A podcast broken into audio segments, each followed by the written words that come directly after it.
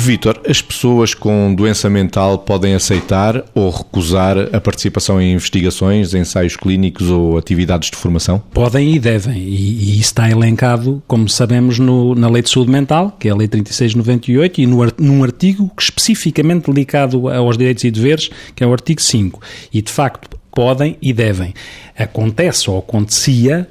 muitas vezes que nós podíamos não tratar as pessoas com doença mental como tratávamos as pessoas com outro tipo de doenças quando temos que uh, as mobilizar ou quando temos que perguntar ou quando temos que solicitar se as pessoas podem entrar em atividades de investigação ou formativas, inclusivamente, que há as tantas, uh,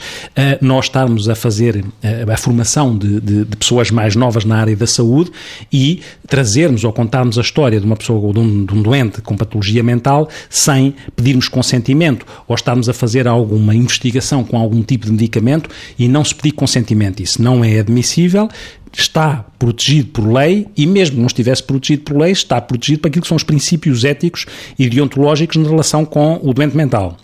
E, como tal, este caminho também, já referimos na rubrica anterior, de cada vez mais estar salvaguardado, nomeadamente a nível daquilo que é a investigação e informação, em que se tem que solicitar pareceres às comissões de ética das instituições para que validem ou não aquilo que é qualquer tipo de investigação ou uma atividade formativa em que a pessoa com doença mental seja exposta, tem que estar garantido não só todas as regras dos protocolos da investigação, mas o respectivo consentimento das pessoas com capacidade para consentir. Algumas vezes as pessoas poderiam não ter capacidade para consentir em determinados momentos da patologia, mas então aí terão um tutor, que é alguém que se responsabiliza por isso. Ainda na ordem dos direitos e deveres da pessoa com doença mental, Margarida, usufruir de condições dignas de higiene, alimentação, segurança, respeito e privacidade em serviços de internamento e estruturas residenciais. Bom, dizer duas coisas. A primeira é que tudo isto que aqui está uh, tem a ver com todas as pessoas e não só. devia ter a ver com todas as pessoas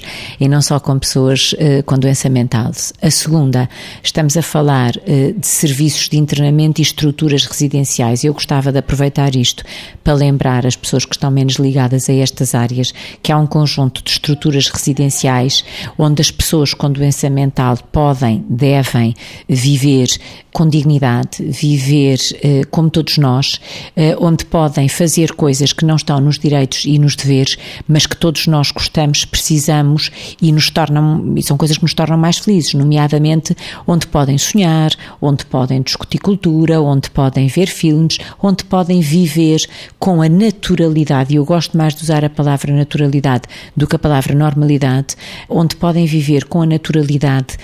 com que todos eh, e cada um de nós, enquanto pessoas, deseja existir. Ou seja, no fundo, eu gostava quase de dizer assim: há necessidade de colocar, de consignar, digamos assim, os direitos uh, das pessoas com doença mental. E a mim apetecia-me agora sair daqui e dizer: ok, vamos consignar os direitos de toda a pessoa, que também existem, não é? Mas, uh, e também estão consignados, mas vamos, vamos pôr mãos à obra, ou seja, vamos cada um na sua capelinha lutar no que estiver verdadeiramente ao seu alcance para que todas estas coisas vão sendo cada vez menos sonho e cada vez mais realidade, a bem de uma sociedade inteira. Não é só das pessoas com doença mental, é de todos nós que bem podemos conviver com estas pessoas. A bem de uma sociedade natural. A bem de uma sociedade natural.